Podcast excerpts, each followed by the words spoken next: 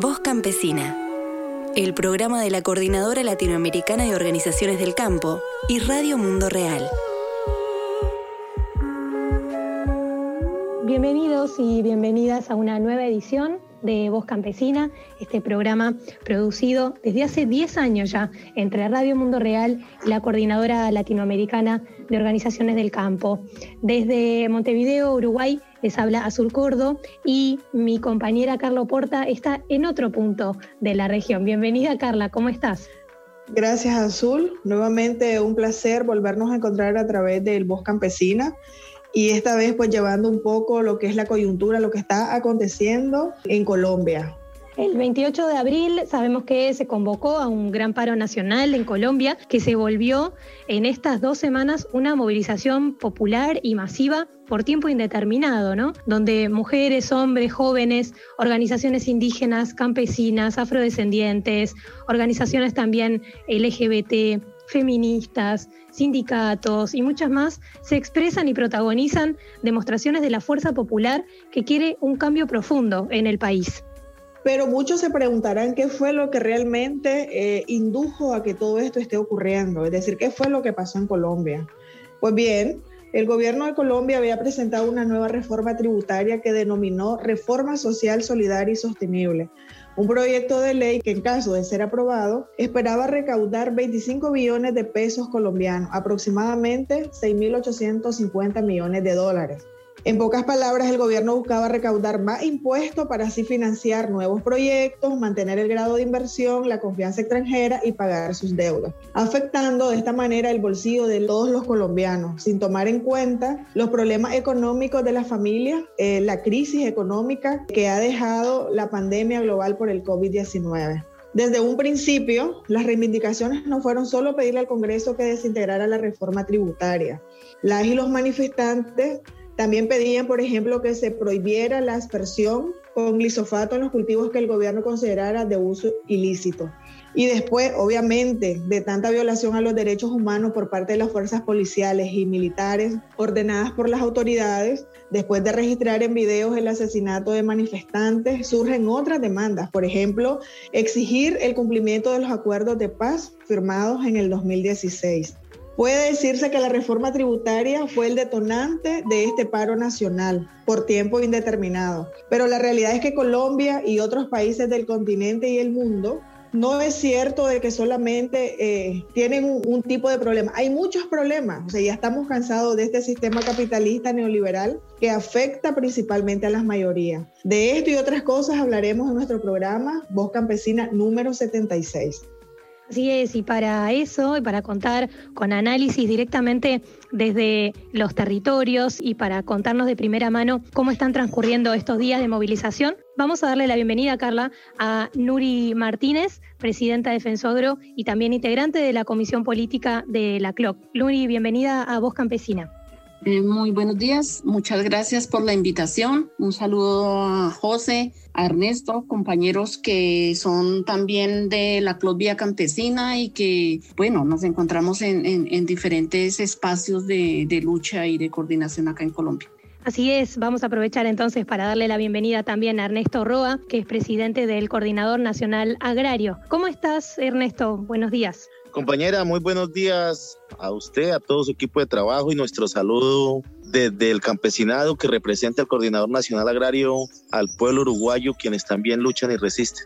De igual manera, nuestro saludo de lucha y de reconocimiento a la compañera Nuri y al compañero José. Eh, me encuentro desde el departamento de Arauca, frontera con Venezuela, y he acompañado la movilización y los puntos de concentración que se han dado en Arauca, en Santanderes, eh, en Casanare, que ha sido pues como un poco parte de la distribución que nos hemos hecho desde el Comité Ejecutivo del CNA. Y bueno, por último vamos a darle la bienvenida también a José Santos, integrante del proceso de comunidades negras en Colombia, el PCN. José, bienvenido a Voz Campesina. Bien, buenos días compañeras. Saludos ancestral desde el pueblo negro. Saludos a Nuri, eh, a Carla, Hola, A Ernesto, ¿cómo están? Igual yo ahorita estoy desde, desde Bogotá, que acabé de llegar de, de Cali. Estuve acompañando ahí la jornada de paro y movilización que estaba en la Universidad de, del Valle. y, y, bueno, ahora en conversación iremos desarrollando el asunto. Bendiciones entonces para ustedes y un saludo entonces a la audiencia de radio. Muchísimas gracias, José. La verdad que es un gusto. Nosotras queríamos contar con ustedes tres también para tener esta representación desde distintos territorios.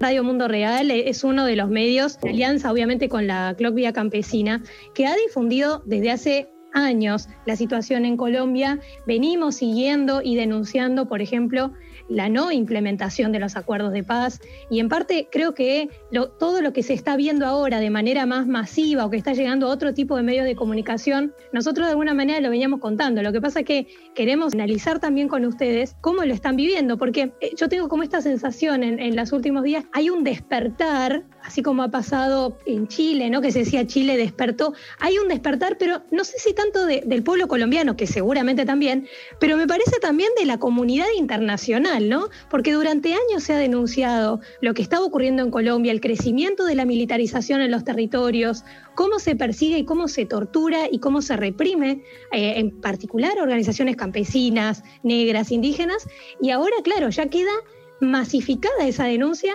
a través de también otro tipo de personas que se están movilizando en las calles, que pueden ser jóvenes, por ejemplo, que utilizan mucho las redes sociales y que han transmitido estas violaciones a derechos humanos en vivo y en directo. Me interesa saber primero eso, cómo han estado percibiendo esta otra forma de cobertura y de lo que ha pasado en estos días con denuncias gravísimas, ¿no? Tenemos por lo menos casi 2.000 denuncias de violencia policial, 40 asesinatos, 500 personas desaparecidas, eh, torturas allí en el Portal Américas, que se está usando como una especie de estadio nacional en Chile en la época pinochetista. Me interesa primero una primera ronda analizando cómo han vivido estos días, cómo se está respirando en la calle, ¿no? Ayer había un, un partido muy grande de fútbol o dos partidos y entonces se empieza a filtrar el paro por todos lados porque los gases lacrimógenos no se dejan de ver en ningún lado. Entonces, ¿cómo están viviendo ustedes esto? Como que está finalmente ciertas reivindicaciones históricas a través de otros medios de comunicación y bueno, ¿y qué proyecciones también se pueden hacer en este sentido?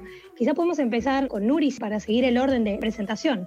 Bueno, primero yo creo que en ese momento tenemos que agradecer a la solidaridad por parte de, las, de la Club Vía Campesina, de la Vía Campesina Internacional y de las organizaciones que hacen parte de la Vía Campesina en el acompañamiento que se ha hecho ah, con, con lo que está pasando ahora.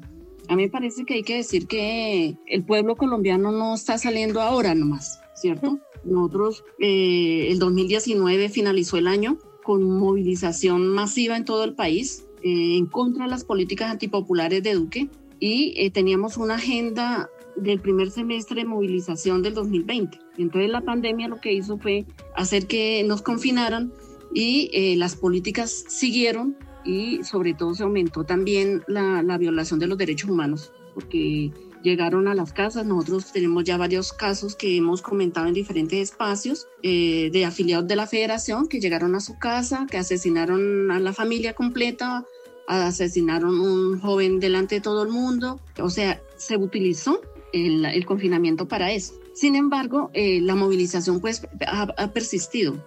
Lo que a mí sí, y nosotros en el análisis que hacemos en el Comité Ejecutivo de Fensuagro, es que vemos que, que en esta movilización, porque esta movilización realmente no salió, no surgió a partir de, colocar la, la, propuesta de reforma tributaria, sino que hacía parte también eh, de la agenda del cuestionamiento y de, y de, la, de decir o salimos a la calle, ¿sí? Eh, o nos seguimos encerrados mirando pues que, el gobierno sigue haciendo absolutamente todo lo que ha querido hacer eh, desde el principio frente al tema de las fumigaciones, frente al tema de no la implementación del acuerdo y frente al tema de que, de que los PETES se convirtieron fue en zonas futuro, que son zonas completamente militarizadas y donde la confrontación, digamos, y los grupos armados que han aparecido después de la firma del acuerdo, pues son muchísimos. Entonces, mm, eh, ahí apareció en medio de todo también la reforma tributaria. Por eso nosotros decimos que no es lo único por lo cual nosotros estamos, estamos eh, luchando y por eso también planteamos decir ante los medios que va a sacar la reforma tributaria, no es sacarla, porque él fue muy claro decir que iba a colocar una diferente, pero que era necesaria la reforma tributaria, una tercera en el gobierno de Duque. La comunidad internacional, la Unión Europea, la Comisión Interamericana, las Naciones Unidas se han manifestado en contra, ¿cierto? Han planteado de que están mirando eh, los acontecimientos acá y de las represiones y todo. Y creo que las redes sociales han jugado un papel fundamental que en otra época no podía ser, ¿cierto? Que ha sucedido pero que no lo podíamos mostrar. Hoy en día eso ha facilitado de que realmente a nivel internacional se conozca lo que realmente está pasando. Ernesto, ¿quisieras continuar con, con este análisis? Porque de hecho, por ejemplo, desde el CNA, también el uso de, de, por sí creo que también es una oportunidad para dar a conocer mucho más o a masificar las redes sociales de los propios movimientos, ¿no? Por ejemplo, de PCN, de SNA, ni hablar de la CLOC, Defensuagro, o sea, ¿cómo están también utilizando ustedes las redes sociales? ¿Cómo pensás que influyó también en la cobertura, también inclusive para desmentir un montón de mensajes criminalizantes contra campesinos e indígenas en estos días? Bueno, yo pienso de que lo que hoy está viviendo Colombia es un despertar generalizado de un descontento histórico. Hay que partir de que, bueno, desde nuestros análisis hacemos una caracterización del establecimiento donde hoy decimos hay un corte autoritario y fascista de este gobierno y que lo ha venido demostrando en el desarrollo de este ejercicio de movilización masiva que se ha presentado en Colombia. Pero quiero citar varias cosas para luego resaltar el hito histórico que estamos viviendo en nuestro país. Si bien el movimiento social en su conjunto, en el periodo de Álvaro Uribe, en su primer periodo, logró tener un reflujo en la movilización, tenemos que decir que viene un despertar no del 2019, sino incluso mucho más allá del el 2019. Mire, cuando en pleno periodo de Álvaro Uribe, cuando se comienza a construir la minga caminando la palabra que se rompió y se fracturó de cierta manera la política de seguridad democrática, que fue una política de muerte y de tierra rosada para toda expresión de resistencia, el movimiento social comenzó en un ascenso de la movilización. ¿sí? Se comienza con la minga en el 2008, pero para el 2010 Colombia y sus distintos movimientos sociales paren dos instrumentos de acumulación política y de convergencia que llama la Marcha Patriótica y el Congreso de los Pueblos, ¿cierto? O sea, quiero decir con esto que para aquella época, en el 2008, el sujeto movilizador era el sujeto étnico, en este caso lo, indígena. En el 2010 se crean unos instrumentos organizativos, políticos, sociales, que llaman pues a la confrontación de este modelo neoliberal, ¿cierto? Pero para el 2013 el sujeto movilizador es el campesino y agrario. Sí, y acordémonos la gran jornada de movilización o el paro agrario del 2013, que da como resultado la creación de un nuevo instrumento que llama la Cumbre Campesina Étnica y Popular. Y para el 2014, el 2016, parte del 17, el sujeto movilizador fue este, el campesinado, ¿cierto? La parte étnica. Pero para el 2018, el sujeto movilizador se llama el sujeto joven, el sujeto estudiante, ¿cierto? O sea que hoy quienes vienen manteniendo la movilización, quienes han puesto los muertos, mutilados, desaparecidos, en su gran mayoría son los jóvenes y estudiantes. Los jóvenes del, del 2018 vienen, digamos, siendo el, el gran fuerte de la movilización. Claro, en el 2019 viene un primer estallido de descontento, una política estructural que históricamente hemos confrontado, ¿sí? Y lo que hoy se está viviendo en Colombia a partir, incluso no ni siquiera del 28, el 28 es la gran movilización, pero hay organizaciones como nosotros que desde el 26 nos estamos movilizando. Nosotros arrancamos movilización el 26 de abril en el nordeste antioqueño con una alta presencia en la cabecera municipal de Anorí, ¿sí? Donde movimos más de 3.000 campesinos. Desde allí se comienza y desde el CNA le hemos apostado a cualquier expresión de resistencia que vaya en ascenso a la confrontación de un modelo histórico de muerte. Y en esa medida nosotros lo que hemos puesto es lo que tenemos al servicio de este ejercicio. ¿sí? Con claro, tenemos como campesinado, tenemos unas apuestas políticas y de cara al país. Ahora hay que decir otra cosa que hace parte de un cambio en la mentalidad, que es otro logro muy importante en el marco de esta movilización. Y es que hay un nivel de politización de quienes están movilizando, ¿cierto? O sea que aquí hay, un, hay una ruptura en lo cultural. Y es que si nos damos cuenta, hoy la, la movilización que se viene desarrollando, quizás desde antes de, del 2019, venimos en un ascenso en la movilización de cara a una movilización de orden político más allá de lo reivindicativo, más allá de sentarnos a hacer un pliego y a exigirle a un gobierno que firme un acta para levantar y desmovilizar y luego reprimir, pero sin ninguna intencionalidad política de cumplir, ¿sí? Los indígenas hablan de más de 2.000 acuerdos incumplidos, con los campesinos no se diga, con los afros no sé cuántos irán, ¿sí? Pero con todo el mundo el, el establecimiento se ha especializado en incumplir cualquier cosa que se acuerde. Entonces, en esa medida, se ha ganado conciencia, el pueblo sí ha politizado, hay una ruptura en términos culturales de lo que históricamente nos han impuesto y la gente ha tomado conciencia de que aquí hay que confrontar una política neoliberal que se está profundizando, que está precarizando, que sigue excluyendo, ¿cierto? Y que claro, hoy, en pleno 2021 y reconociendo al Comité Nacional de Paro, que es el que convoca en contra del paquetazo de Duque, es ese detonante porque digamos, gana el consenso porque todo el mundo estamos viviendo esta situación, pero digamos, hoy no es el, solamente el Comité Nacional de Paro. Hay una expresión masiva en la calle que a lo que nosotros hemos llamado es hay que escuchar. Y no, solo, no, es, no hay que escuchar, sino que debe tener es, oídos y voces al interior del Comité de Paro para que sean ellos los que están movilizados quienes planteen cuáles son sus reivindicaciones y sus apuestas de construcción de país. ¿Cierto? En el caso nuestro como CNA, nosotros hemos enarbolado banderas muy puntuales para este momento.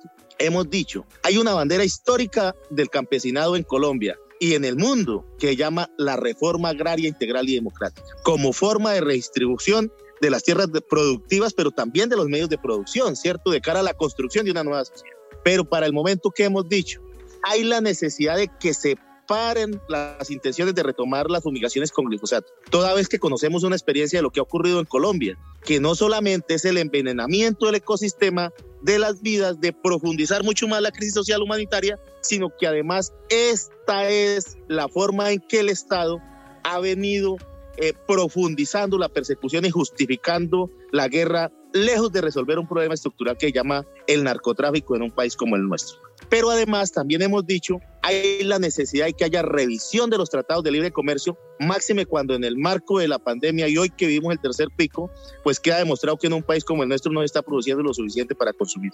Y que esos tratados de libre comercio han profundizado la crisis en el campo, ¿sí? Entonces, eso es necesario de revisarlo. Pero además, también hemos dicho, hay la necesidad del desmonte definitivo del paramilitarismo, porque el paramilitarismo como política de Estado va orientado a hacer control territorial para garantizar el extractivismo en nuestros territorios. ¿sí? En eso hemos sido claros, hemos sido enfáticos y lo seguimos ratificando de cara al país, ¿cierto? Es nuestra voz de cara a esa gran sintonía que tenemos de reforma tributaria, que hay que hundirla, de reforma pensional, de salud, laboral y todo ese paquetazo que, en el que tenemos identidad. Pero para ello tenemos que, digamos, también poner un poco las expectativas de lo que ha sido el campesinado. Y cierro con lo siguiente. Hoy la movilización tiene logros supremamente sustanciales. En la historia más reciente del país, bueno, yo soy muy joven, no sé qué haya pasado en otros momentos, pero al menos en las últimas tres décadas en este país no había rodado la cabeza de un ministro que era la columna vertebral de un gobierno, como lo que pasó en el marco de la movilización. O sea, que Carrasquilla le haya costado su puesto en el marco de la movilización, máxime cuando el gobierno ha mostrado una arrogancia de no escuchar, de imponer, de reprimir, de, dar tratamiento militar y de guerra a la protesta social. Ese es un logro mismo de la movilización. Esa no fue la voluntad de, de Duque. ¿sí? Que la, la, reforma tributaria así la vayan a maquillar, de que la hayan retirado es otra ganancia. Y que hoy estén diciendo que van a retirar la de la salud, esas son ganancias ya propias de la movilización social, de esa, de esa masividad. Que hoy Duque, por su arrogancia, pero que hoy esté diciendo que entiende a los jóvenes y que va a pactar matrícula cero, así sea para desmovilizar, es hacer ceder en sus apuestas y en su, en su autoritarismo. Que hoy Duque incluso esté diciendo como salvavidas que va a abrirle las mesas de negociaciones con el ELN es parte de lo que se dio cuenta que no gobierna. O sea, hay un ejercicio de ingobernabilidad, de, de legitimidad. Pero además que hoy la canciller haya renunciado es parte de ese desgobierno que tenemos. Y súmele a eso todas las voces de solidaridad internacional y, por ejemplo, cosas tan importantes como lo anunciado por el juez este Baltasar, donde está diciendo que va a emprender acciones jurídicas en contra del gobierno colombiano. O sea que lo que hoy se ha dado en la calle no solamente es un despertar, un resurgir, sino que es que es un resurgir que viene desde hace más de una década. El pueblo entendió la crisis del sistema capitalista y ha venido respondiendo con una altura política de cara a esa realidad. ¡Alerta! ¡Alerta! ¡Alerta que camina la lucha campesina por América Latina! Gracias Ernesto. Me parece súper importante ahora también para darle paso a José y también avanzar en, otras preguntas que justamente tienen que ver con las proyecciones. Pero primero dejarle a José también que nos pueda contar cómo han estado viviendo estas semanas allí en Cali, que además ha sido uno de los lugares donde se ha focalizado muchísimo la militarización, donde Duque envió un refuerzo de militarización, pero también donde nos gustaría que José nos cuente, bueno, qué acciones han desarrollado desde el proceso de comunidades negras. Hemos visto, por ejemplo, acciones de la Guardia Cimarrona, que nos pueda contar un poco eso, qué acciones y cómo han vivido también estos días. José, cuando quieras. Vale, gracias. Cali es donde ha estado sabroso. Sabroso en el sentido de que, y ya pues Nuri y Ernesto mencionaban, ¿sí? Veníamos de una movilización, llamémoslo mucho más desde lo rural, del sector agrario, campesino, étnico, popular, y que desde el 2019 se enfatizó mucho más desde las ciudades, desde el urbano. Y yo creo que ahí eh, hay que reconocer y, y validar eso, ¿sí? Y Cali, llamémoslo como un epicentro en particular que recoge a la gran mayoría de población negra en lo urbano, ¿cierto? Se la ha jugado en este, en este proceso de paro y de movilización. A pesar de que son jóvenes, pero muchos de esos jóvenes no es que estén, llamémoslo, escolarizados, ¿cierto? Sino que son de esas barriadas populares que observaron que eh, no iban a tener mayores garantías del futuro. Hoy no la tienen, ¿sí? hoy no la tienen, pero que si se reforma lo de salud, digamos que si se hacía una reforma tributaria, pues efectivamente iban a desaparecer. Y es lo que le llama a establecer, incluso a resignificar los barrios donde, donde viven, ¿sí? Y se armaron seguramente con piedras, con, con palos, en Puerto Resistencia, en, muchos los, de, los, de, los, de los sitios. Pero que este régimen, y muchos de esos pelados, peladas, negros y negras, con ese énfasis ahí, y que el gobierno caleño, el gobierno vallecaucano, pues reprimió eh, porque creyó que a sangre y juego eh, los jóvenes se iban a echar para atrás. Y en medio de la conversación que tuvimos ahí en la Universidad del Valle, por ejemplo, le preguntábamos a un joven de Puerto Resistencia, ¿ustedes cuánto tiempo creen que van a resistir? Y nos dijo, así como estamos, por lo menos un mes más, un mes más. Y entonces nos sobamos la cabeza y dijimos, pues pucha, significa que la represión va a aumentar también.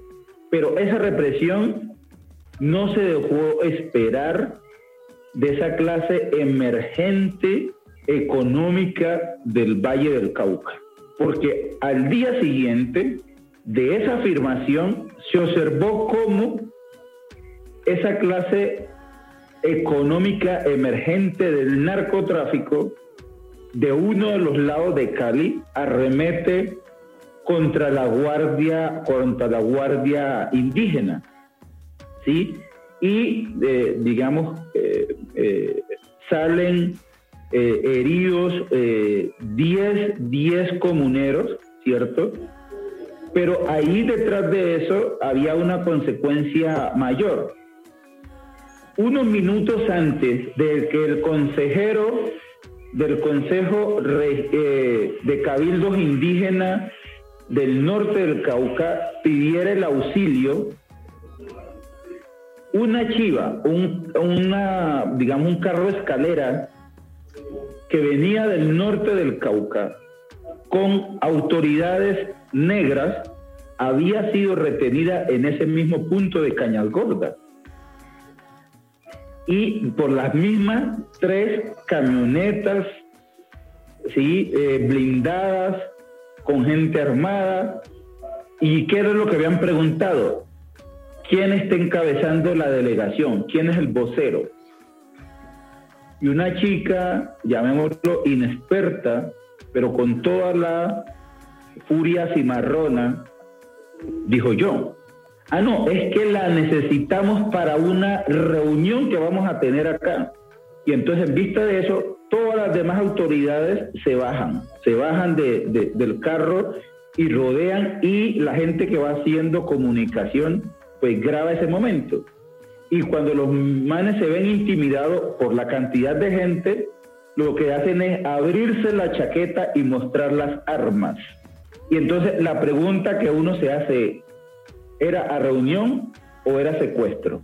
Y que era lo mismo que le iban a hacer al consejero, a secuestrarlo, porque no están de acuerdo con un proceso. Y se observa además con las declaraciones que el presidente Duque ¿sí? y el mismo alcalde de Cali hacen. Ah, no, es que los indígenas y el CRIC se debiera regresar a su resguardo. Mire la carga de xenofobia que se cruza ahí en el, en el asunto, ¿sí? Eso para significar entonces, como lo menciona Ernesto y, y, Nuri, la gente ahora, y sobre todo en lo urbano, no salió solo por esa reforma tributaria. Salió porque hay muchos conflictos sociales por resolver y uno creyera que esos pelados, así no hayan ido a la universidad, no estén en el colegio, uno diría, no tienen un pliego o no tienen una proyección clara. Sí la tienen, sí la tenían, lo mencionaban en, cada uno de los puntos, ¿sí? Ahora bien, digamos, la gente negra y el pueblo negro, ¿en dónde nos concentramos, nos concentramos más? En el norte del Cauca, en los municipios de Suárez, eh, Buenos Aires, Puerto Tejada, Guachené, Villarrica y en esa corredor de la carretera Buga-Buenaventura. Y Buenaventura como el principal puerto que mueve las mercancías en el país. Y hoy tememos por lo que vaya a pasar en Buenaventura, porque absolutamente toda la carga está represada en Buenaventura, está represada en el puerto y ya no da abasto, ¿sí? Y ahí uno se pregunta cómo la institucionalidad va a desbloquear, ¿sí? Y lo va a desbloquear a sangre y juego, porque no va a haber conversación, a pesar de que la gente, el alcalde, eh, generaron un corredor humanitario para que entrara combustible, eh, para que entrara eh, comida. Pero ahí yo también quiero hacer un énfasis y perdónenme la vida, ¿sí? Sí, nosotros hablamos porque de hecho nos peleamos incluso para ir a La Habana a dejar unas salvaguardas establecidas en el acuerdo que el gobierno colombiano y la insurgencia de la FARC estaban teniendo. Y una salvaguarda porque observábamos que nuestros derechos que habíamos conquistado iban a estar en riesgo. Y dijimos, vamos a ir y tenemos que ir y no se nos escuchaba por ninguna de las dos partes y hasta que logramos en el paro y en la negociación que se hizo en Santander de Quilichao, como lo hace referencia Roa, pues logramos decir, vamos a ir a La Habana, gobierno genere las condiciones para que vamos a La Habana y pongamos nuestra voz. Y hago referencia entonces al punto 4 del acuerdo de La Habana, lo que tiene que ver con sustitución de, de cultivos. Y entonces ahí yo me pregunto, el gobierno dice, ah, no, tienen que sustituir mucha gente negra, no es porque quiera, está metido, llamémoslo en ese cultivo, pero hay mucha gente negra que se ha resistido a eso. Y citemos el ejemplo de Buenaventura, ya que estamos hablando de Buenaventura. La gente del río Calima, del río Anchicayá, del río Raposo, del río Mallorquín, del río Cajambre, del río Yurumanguí, del río Naya, quisieran cultivar, y llamémoslo cultivar, ¿sí? que puede ser a través de prácticas tradicionales de producción. Y agarremos una línea de producto, llamémoslo plátano, y la gente se dedica a sembrar plátano. No vamos a poder comercializar ese plátano en la zona urbana de Buenaventura, porque la mafia tiene controlado el mercado de Buenaventura. Y el único plátano que se debe consumir en Buenaventura es el plátano que viene del eje cafetero. ¿sí? Entonces, ¿para qué se le pide a un campesino, a un afro, a un indígena, sustituya, por, llamémoslo, por productos lícitos, cuando no va a tener la comercialización, porque los grandes empresarios, aliados con la mafia, tienen controlada la línea de comercialización. ¿Y será que nos vamos a comer todo el plátano? ¿Será que nos vamos a comer toda la papachina? ¿Será que toda la gallina que criemos nos la vamos a poder comer internamente? No.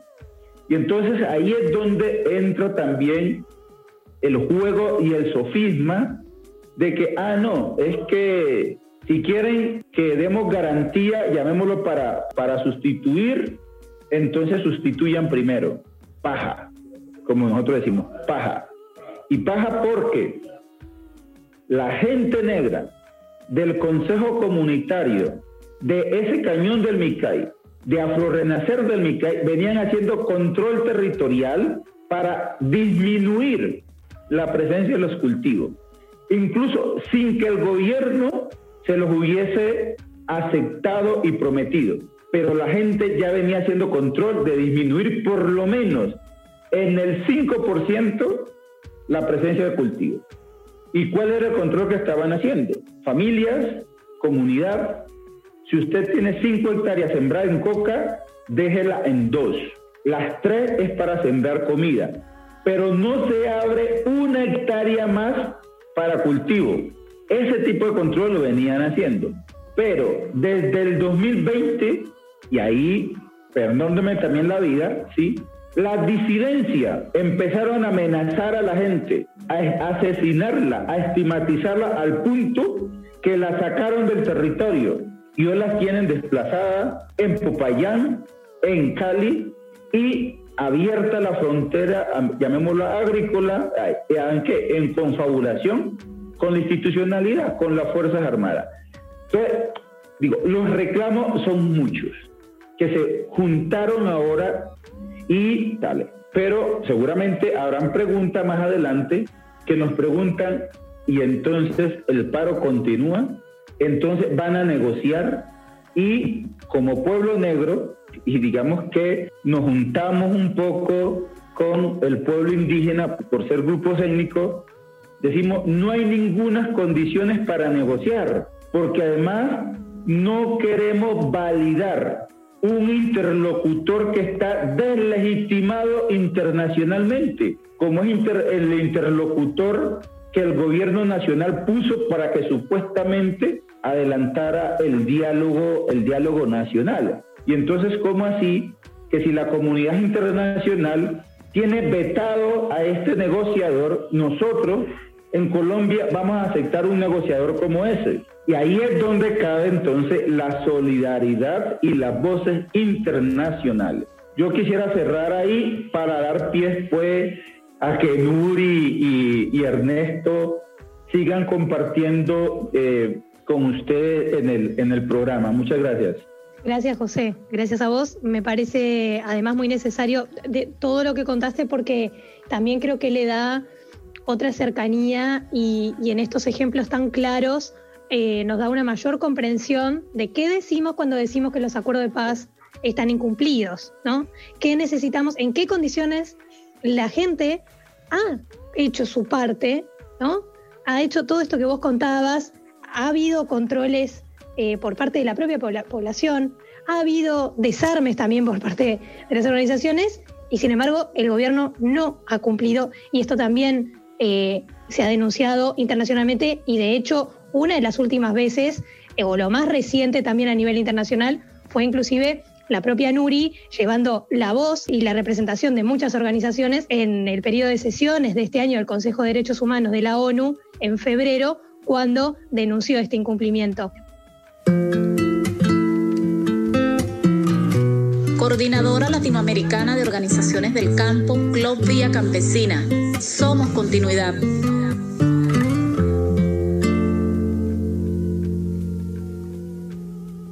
seguimos vamos con la ronda de preguntas, Carla.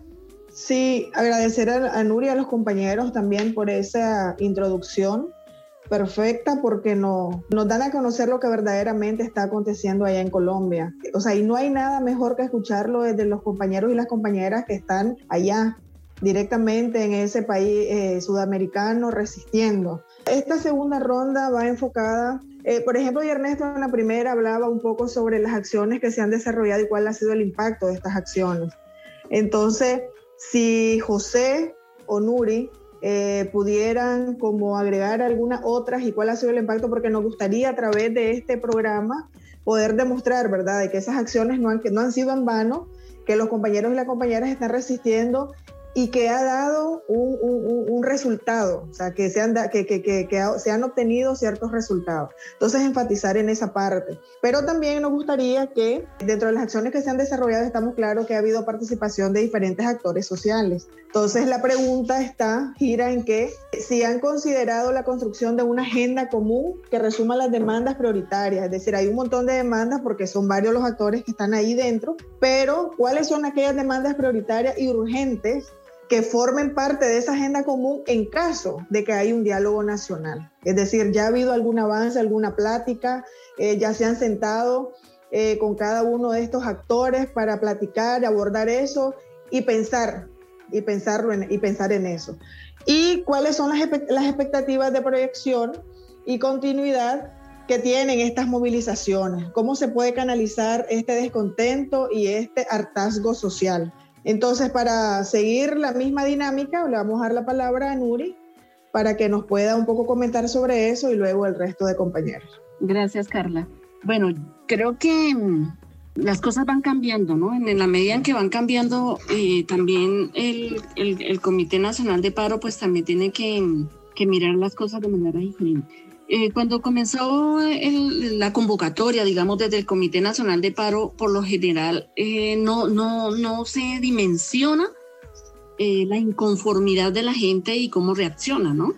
Entonces, claro, en, el 2019 se decían que habían otros actores ciudadanos que salían, que tenían sus propias reivindicaciones, pero yo estoy muy de acuerdo en el análisis político que hace Ernesto Roa frente a, a, a la inconformidad que hay, ¿cierto?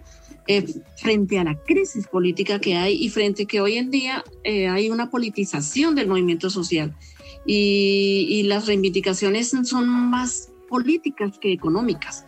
Y se está planteando eh, resolver cosas del nivel de política de Estado y no tanto de, de que me resuelva allí, que me resuelva a este sector o a este otro sector, sino que haya más eh, una, una, una acción desde por parte de, del gobierno como una política de Estado, que es la que no pasa, que no pasa. Entonces, nosotros en el 2019 tuvimos varios inconvenientes frente al tema del Comando Nacional de Paro, el Comité Nacional de Paro y la representación del orden nacional, dado que hay muchas expresiones en cada uno de los, de los departamentos. Esta vez fue, fue, fue más superior que en el 2019 porque la esencia de la movilización fue urbana, ¿sí? La esencia de la movilización fue en las grandes ciudades y como una iniciativa fuerte por parte de la juventud, especialmente los estudiantes, pero estamos hablando de jóvenes hombres y mujeres que se han puesto al frente pues de, de, la resistencia. Y eso se tiene que ver desde el, desde el Comité Nacional de Paro. Se ha intentado hacer hacer reuniones con participación de los sectores sociales, de, las, de los procesos regionales y todo, pero no se alcanza. Yo creo que ahí eh, tiene que tener la suficiente inteligencia el comité de no sentirse que representan toda la movilización nacional, ¿sí? Porque si se hace de esa manera, vamos a tener eh, fisuras, digamos que después eh, el gobierno va a aprovechar, porque el gobierno sí quiere dividirnos, entonces se está planteando de, reuniones por sectores, está planteando reuniones en, regiones para dividir, ¿sí? Y nosotros tenemos que saber eh, muy claro, ¿cierto?, de lo, que, de lo que se quiere con esta movilización, más allá de esas reivindicaciones específicas. Nosotros tenemos que ir a las reivindicaciones políticas, a las acciones políticas y que eso se convierta en, en realmente una política de Estado. Solamente un ejemplo eh, la, la, la, matrícula cero de que se habla, entonces el gobierno salió a hablar. a decir que sí, que efectivamente iba a tener en cuenta la, la, la matrícula cero para el estrato 1, 2 y 3. Pero él se está refiriendo a este semestre. Y nosotros estamos hablando y los estudiantes están hablando de una política de Estado, ¿sí? No una cosa coyuntural. Y si vamos a mirar el tema laboral es lo mismo, ¿sí? Entonces, sí es muy importante que nosotros veamos las dimensiones que tiene que tener este paro frente a las a la, a la digamos, a la, al pliego nacional, ¿sí? Al pliego nacional. Porque a veces nos dispersamos en eso, en, en, poner cada cosita, cada cosita y que yo me sienta representado aquí, aquí. Y entonces eh, el gobierno es muy ágil para dividir. Y ahí nosotros tenemos que, que, que, ver. Y una de las cosas que estamos planteando es que no se puede hacer un, un diálogo con gobierno eh, eh, desbloqueando y parando el paro. Nosotros consideramos que no se, eh, ya se ha demostrado hasta ahora que el gobierno no cumple absolutamente nada. Mm. Todos los acuerdos que hay regionales, acuerdos nacionales con los diferentes sectores y no se cumplen. Entonces, si se, si se para para que haya diálogo, nosotros no avanzamos. Por eso consideramos que es muy importante que en la medida que se, que se haga el diálogo o en la medida en que, en que se planteen los puntos eh, que nosotros consideramos más importante en este momento, tiene que, tiene que estar la movilización en las calles. Nuri, yo he estado... yo he estado te puedo hacer como dos preguntas puntuales para que sigas igual, pero em, por un lado, claro, es como el desafío de esto, si se quiere dialogar o no, como están diciendo, como dijiste vos, como dijo José también, o sea, en qué medida se va a dialogar con un gobierno, con este gobierno, con un gobierno que amenaza públicamente, que los manda, ¿no? A, las organizaciones indígenas, campesinas, negras, a, volver a sus resguardos, o sea, los amenazó públicamente, digo, el domingo, eso es una amenaza, ese mensaje fue una amenaza muy clara, ¿no? Si no se vuelven a su resguardo, bueno, va a seguir cayendo sobre ustedes la represión, entonces, ¿cómo plantear? Es difícil plantear un diálogo en este sentido. Y además también con una de las reivindicaciones que está viendo, una de las consignas, mejor dicho, que es que caiga el mal gobierno. Entonces, ¿cómo, cómo plantear este escenario? O sea, ¿con quién se va a dialogar y desde qué lugar? Y además también con esta dificultad que están señalando todos es que este Comité Nacional de Paro, bueno, no es totalmente representativo de todas las demandas, ¿no? Cómo hacer entrar a todos esos actores que hoy están en juego, en especial también con esta visibilidad tan joven. Digo, hay un desafío ahí también de qué diálogo, hacia dónde y con quiénes una de las cosas que, se está planteando es que no puede haber, no se puede iniciar el diálogo si no se desmilitariza la movilización. ¿sí? Esa es la primera condición que se ha colocado. Y si, y si, y si los, los que van, la comisión del, Comité Nacional de Paro que, quiere, que ha ido, no tiene en cuenta ese reclamo que se está haciendo desde, desde las calles, pues vamos a equivocarnos. O sea, no puede iniciarse algo sin la desmilitarización eh, del país de, las movilizaciones. Entonces, el, gobierno en ese momento no tiene la más mínima voluntad. Nosotros decimos, sí, bueno, está bien, ya renunció eh, Carrasquilla. Eh, nosotros, nosotros decimos, este es un gobierno autoritario que desde el inicio estuvo en contra de los acuerdos de paz, desde el inicio. Así él vaya a todas partes a decir que está construyendo la paz y que necesita plata, ¿sí? No lo está haciendo, no está haciendo el mínimo esfuerzo de implementación de los acuerdos de paz en ninguno de los puntos, ¿sí? Porque aquí nosotros no podemos decir que no ha avanzado nada en el punto uno, en el punto cuatro, pero que nosotros no, en ninguno de los puntos, no le interesa, porque como, como, como se ha planteado aquí, es un gobierno que tiene, que tiene una concentración de poder, mejor dicho, que, hace mucho tiempo que después de, un estado de sitio en la época de, del presidente Turbay o la comisión interior que se hizo del presidente eh, Álvaro Uribe, no ha habido tanta concentración de todas las, las, la Contraloría, la Fiscalía, la Procuraduría, la Defensoría. La para la Defensoría aquí no pasa nada. Entonces sí es muy difícil, sí es muy difícil que haya un diálogo, que haya una negociación con un gobierno que en este momento no quiere sino eh, golpear a la gente si son bandoleros, son, eh, ¿cómo es que dicen estos? Que, que, cuando hay, son vándalos lo que están en las calles. Vándalos, Son, vándalos lo que están en la calle, ¿sí? Cuando es la ciudadanía que está en la calle. Y hay una, en ese momento, ellos dicen, ay, es que afectan la ciudadanía. ¿Acaso quiénes somos los que estamos en la calle? ¿Sí? ¿No somos ciudadanos? Si somos casi más de 20 millones en todo el país de los que hemos salido a la calle. ¿Sí? Entonces, ¿qué somos?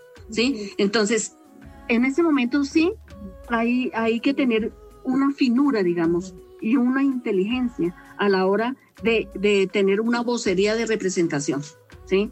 Porque nosotros consideramos que hay que fortalecer el Comando Nacional de Paro, el Comité Nacional de Paro, que sea como, como, como la, la vocería, digamos, eh, nacional, pero si ese Comité Nacional de Paro no, no entiende tampoco lo que se pide, lo que se quiere de las regiones, de las movilizaciones que hay, pues también es difícil. Ahorita está en, en, en Cali, vamos a ver qué pasa después de la conversación que se tenga allí eh, de cómo va, va, va, a ser. Sin embargo, creo que las, las, los mm, encuentros que han habido del, del, Comité Nacional de Paro a nivel nacional, donde participan las regiones, también ha dado como mayor visibilidad de, de lo que se quiere en cada una de las regiones, ¿sí?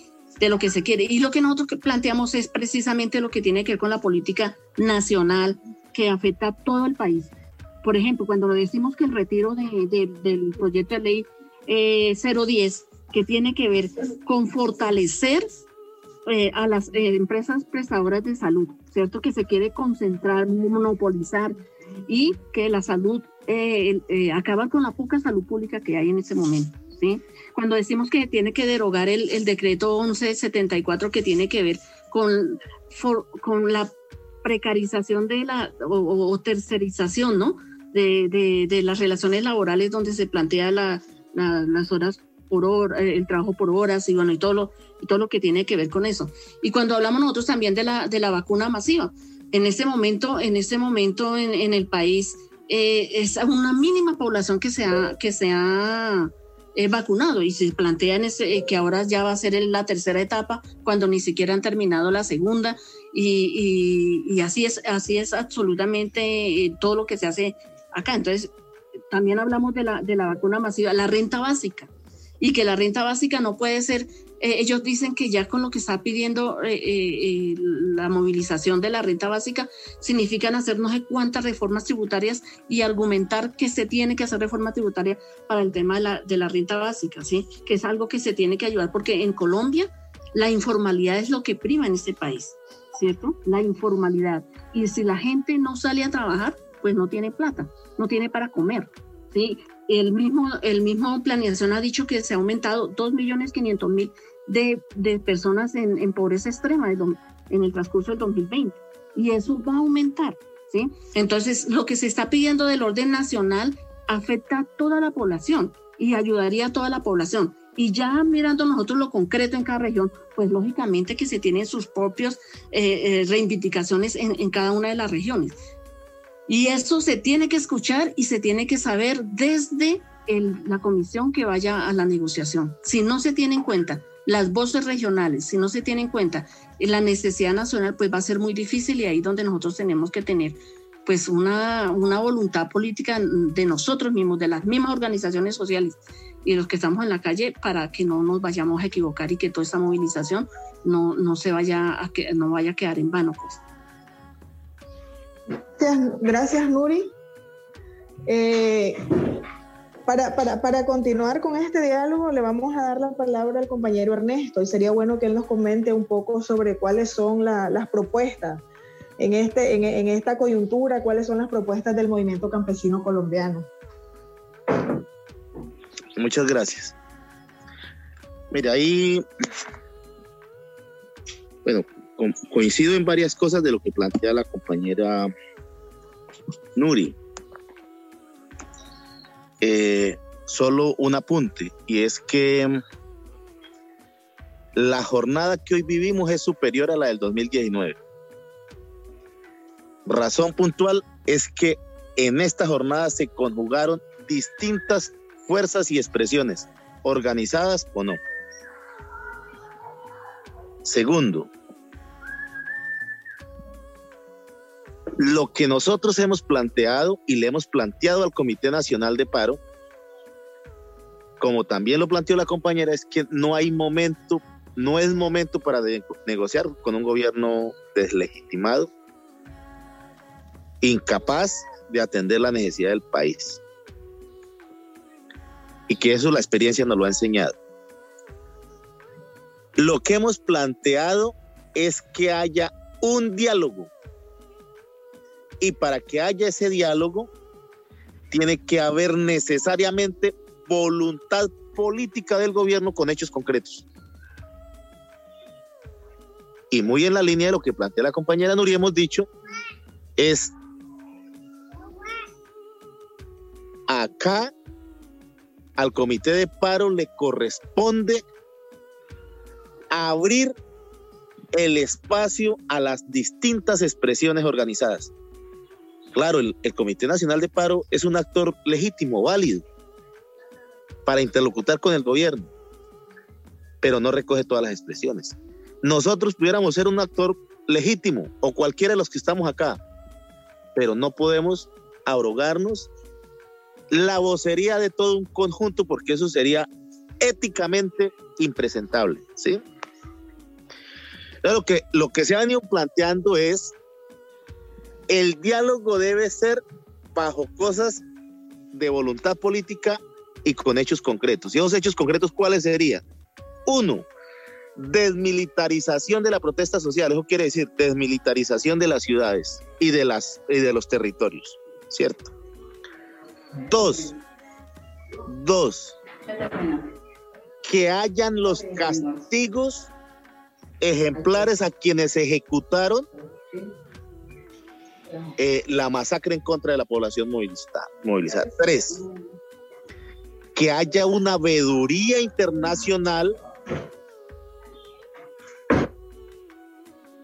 que haya una veeduría internacional que efectivamente lo que logre irse mediando realmente se dé de cara a la verdad de los hechos ocurridos. ¿sí?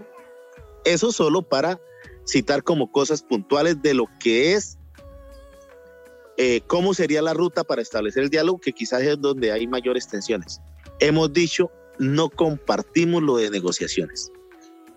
El pueblo en su movilización ha logrado muchas cosas y la negociación no es otra cosa sino que sinónimo de desmovilización y la experiencia nos lo ha enseñado, ¿cierto? Entonces, ante eso, como un poco las claridades. Ahora, las apuestas y las propuestas de cara a este momento. Hemos también planteado en el conjunto de nosotros y otras expresiones organizadas es que una de las formas de resolver una agenda común de la construcción de país de cara a confrontar este modelo lo podemos hacer a través de lo que hemos llamado las asambleas populares como unos ejercicios de legislación popular desde las comunidades para las comunidades en visión de, de, poder y con visión de país. ¿sí? Las asambleas populares hechas desde una amplia participación y desde un amplio espectro, ¿sí? No solamente de quienes han participado en la movilización, ¿sí? Y en ese ejercicio venimos, venimos participando y venimos agitando, ¿sí? Se han venido desarrollando asambleas populares en Antioquia, en Ibagué, en Armenia, en Manizales.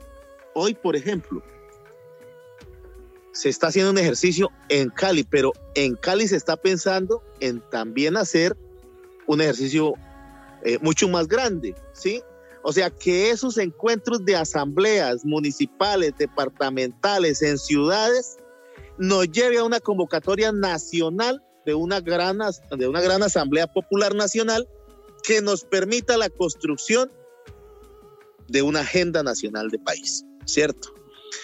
Hemos dicho también este gran esfuerzo que se ha hecho, este gran descontento popular, debemos canalizarlo de cara a seguir potenciando y revitalizando la confrontación a este modelo, ¿sí? O sea, no podemos decir, no, es que si no nos llevamos algo en la mochila, esto fue un desgaste. No, ya hay logros palpables que, han, que se han alcanzado en el marco de esta jornada, ¿sí?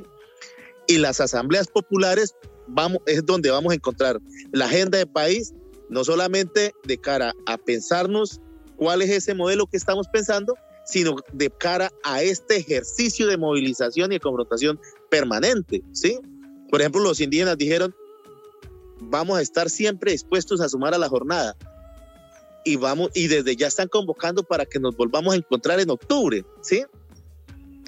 Algunos pensamos que, que quizás podamos encontrarnos antes, como CNA lo podemos estar pensando, ¿sí? Y que convoquemos, digamos, a jornadas permanentes de movilización que vayan alimentando este ejercicio que estamos viviendo hoy, que vuelvo e insisto, es cada vez mucho más ascendente. Pero también quiero dejar la siguiente claridad.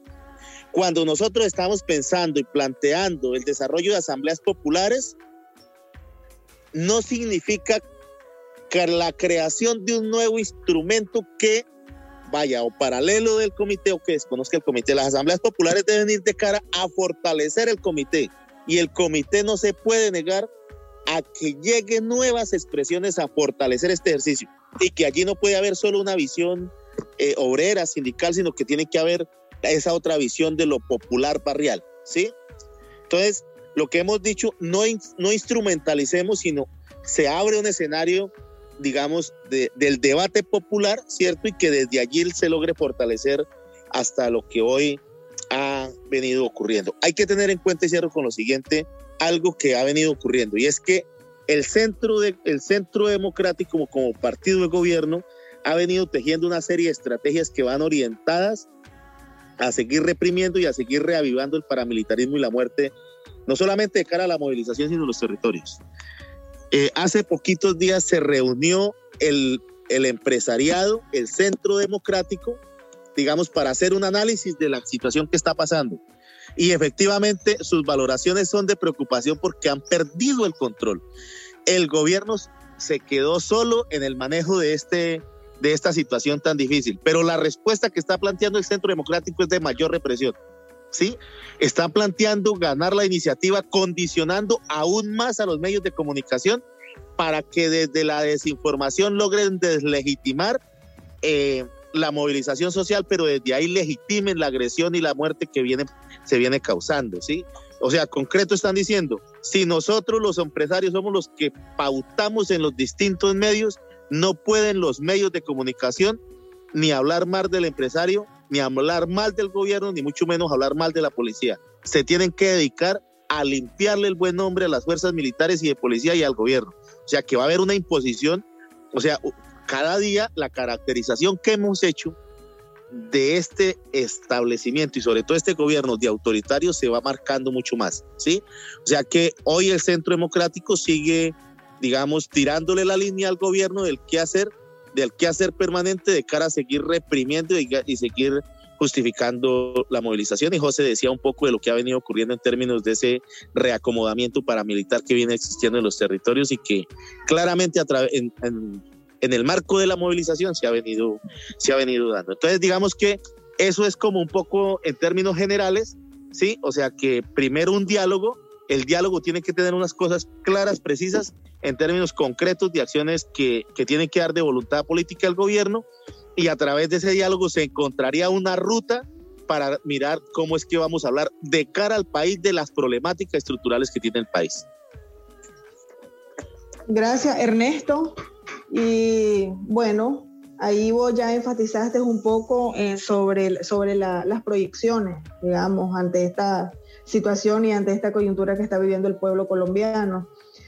Quizás ya para ir cerrando un poco ya esta, esta ronda, darle la palabra a José para que él nos pueda compartir sobre eso que ya insistíamos anteriormente, sobre las propuestas del movimiento campesino colombiano.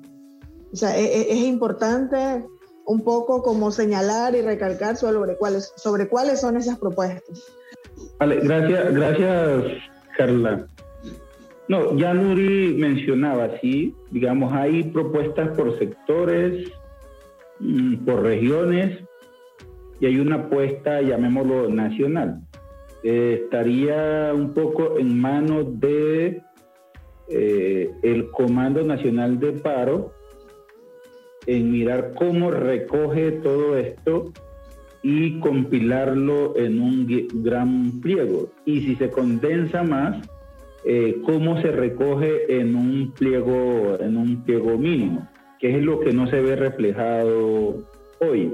¿Qué falta? Falta la sabiduría de que, digamos, se entienda que como este paro se amplió, que ya no lo comanda únicamente el Comando Nacional de Paro. ¿Sí? Y entonces esas otras voces, ¿cómo se recogen? Entonces toca aplicarle sabiduría ahí para poder entender. Ahora, si me preguntan cuáles por ahora son las reivindicaciones, llamémoslas reivindicaciones, que tiene el pueblo negro, yo la resumiría en cuatro cosas. Uno, implementación del capítulo étnico de los acuerdos de La Habana. Dos, como nos están matando, nos están confinando, nos están desplazando, nosotros venimos proponiendo que hay que generar diálogo con Raimundo y todo el mundo. Y a eso lo que hemos denominado acuerdo humanitario ya para poder seguir permaneciendo en los territorios. El punto 3 tendría que ver con la culminación de la reglamentación de la ley 70, que tiene que ver con el capítulo cuarto, que son recursos naturales, capítulo quinto, recursos mineros, capítulo séptimo, que tiene que ver con el fomento al desarrollo económico y social de, la, de las comunidades, de las comunidades negras.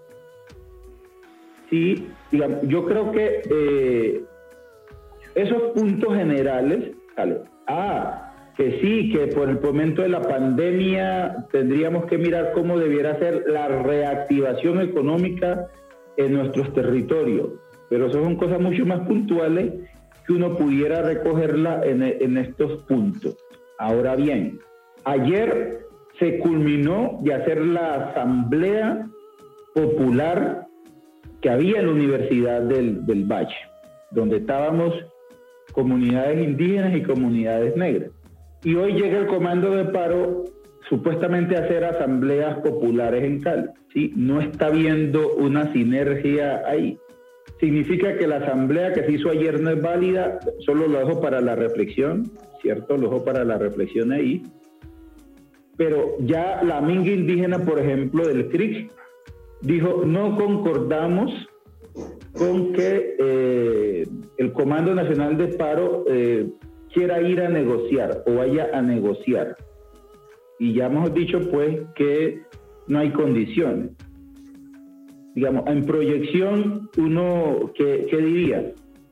El movimiento social y en estas asambleas que seguramente el Comando Nacional de Paro, los comandos departamentales de paro y el movimiento social nos estamos pensando, debiéramos pensarnos en un emplazamiento que le debiéramos hacer a este gobierno nacional. ¿Sí? No llegar a una negociación, porque estamos diciendo que no queremos validar un, un gobierno ilegítimo, unos voceros ilegítimos. Debiéramos hacerle un emplazamiento al gobierno nacional. ¿Y en qué consistiría ese emplazamiento? Dice uno, desde la mirada, desde lo étnico, ¿sí? Han habido asesinatos en estas, estos días de paro, han habido encarcelamientos, ha habido violación sistemática de derechos humanos y el emplazamiento debiera estar en esa dirección. Señor gobierno, entonces responda por estos hechos que sus policías y el SMAT y su institucionalidad hizo e incluso ese tema del racismo, la discriminación y la xenofobia que generó, ¿sí? clarifíquela, eh, muéstrenos sanciones a, a los responsables y más adelante nos vemos.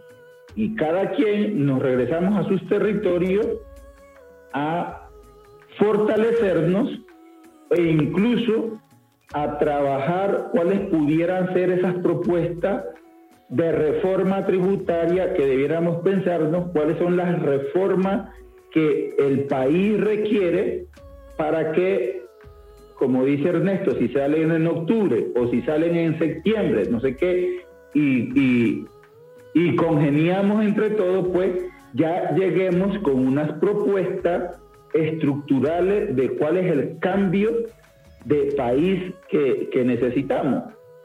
¿Sí? Y seguramente ese cambio debiera darse, es que la constitución lo menciona, ¿sí?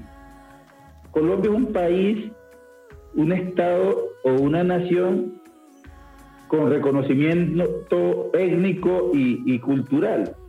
Significa que las transformaciones de este país debe ser cuál es la propuesta de nación, de nacionalidades. Porque entonces, ¿para qué está ese término de que es un país multiétnico y pluricultural? ¿Para qué está ahí? ¿Para qué fue que se, en la constitución del 91 se planteó eso? Y si no iba a haber un reconocimiento de esos, entonces no nos digan que tenemos que ser homogéneos. No somos homogéneos. Y entonces el cambio que necesita este país es que haya una nación de nacionalidades étnicas y culturales y en esa dirección que tenemos que trabajar ¿sí? hacia futuro y que si nos encontramos en las carreteras, en las calles, en los barrios, en las barricadas, en octubre o cuando sea, tenemos que llegar con la propuesta de transformación hacia esa, hacia esa dirección. Yo creo lo, lo, lo dejaría ahí como, como proyección, ¿cierto? Y cómo se tienden los puentes entre los distintos. Claro, queremos fortalecer el Comando Nacional de Paro. Hay que fortalecerlo, pero se fortalece en la medida que sobre todos los sindicatos den apertura, ¿sí?